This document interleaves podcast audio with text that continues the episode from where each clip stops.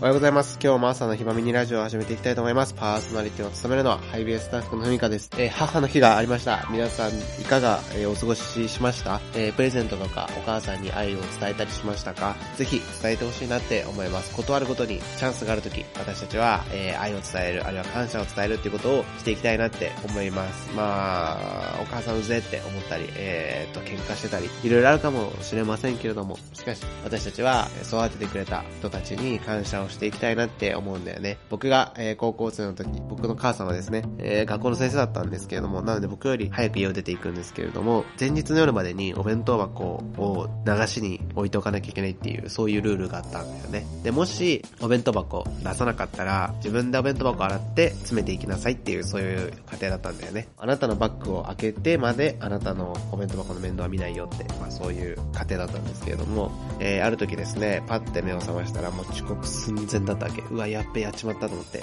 で、急いでこう準備をしていたらですね、なんと、そういう日に限ってお弁当箱出してないのよ。で、うわ、やっちまったと思って、で、リビング、ガチャって開けたらですね、そのテリビングのテーブル、テーブルの上にラップがピターって敷いてあって、で、僕のお弁当箱の形をしたまま、ご飯とおかずがね、テーブルの上に置いてあったわけ。えー、あんた、あの、お弁当箱出し忘れたでしょって。いう、もうこれ見ようがしない母のこの、なんでしょう、してやったぜみたいな顔がですね、目に浮かんだわけなんですけれども、まあでもね、そのテーブルの上に直接置いたら汚いだろうってことでラップを敷いてくれてたわけなんだ。その優しさなんなんて思うんだけど、まあで、うわ、やっべどうしようと思って、でも間に合わないなって思ってたところに、えー、親父が起きてきてですね、あお前どうしたのとかって言って、いや、弁当箱を洗い忘れちゃったんだよなとかって言ったら、親父がじゃあ俺洗っといてあげるから、お前自分の支度しろとかって言って、自分は自分の支度して、で、家出る頃に親父が、あの、お弁当箱洗って、お弁当箱に詰めて持たせてくれたっていう、まあそんな経験があるんですけれども、えー、何の話してたんだっけ？そう、ぜひ、両親に感謝を伝えてほしいなって思います。プレゼントをしてもいいし、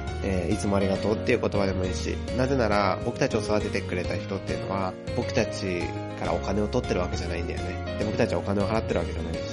何かこう、してあげられたことって本当に少ないんだよね。でも彼らは僕たちが求める以上のものを与えてくれて、そして僕たちがまだ何もできない時から助けてくれたっていうのは本当に、えー尊いものだなって思います。いつでも感謝できるって思ってるかもしれないけれども、いつか僕たちは愛を伝えられない、感謝を伝えられない時が必ず来ます。聖書には父と母を敬いなさいって書いてあるけれども、僕たちはそれを、えータイミングを見つけてね、いつでもしていきたいなって思います。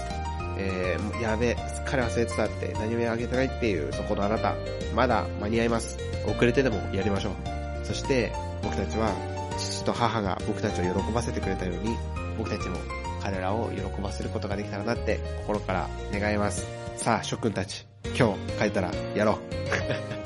はい。今日皆さんの、今日皆さんが、えーお父さんとお母さん、あるいは自分を育ててくれた人たちに、いつもありがとうという感謝を何かしらの形で伝えることができるようにと祈っています。じゃあ、いってらっしゃい。学校にだけじゃなくて、えー育ててくれた人たちのところにも、行ってらっしゃい。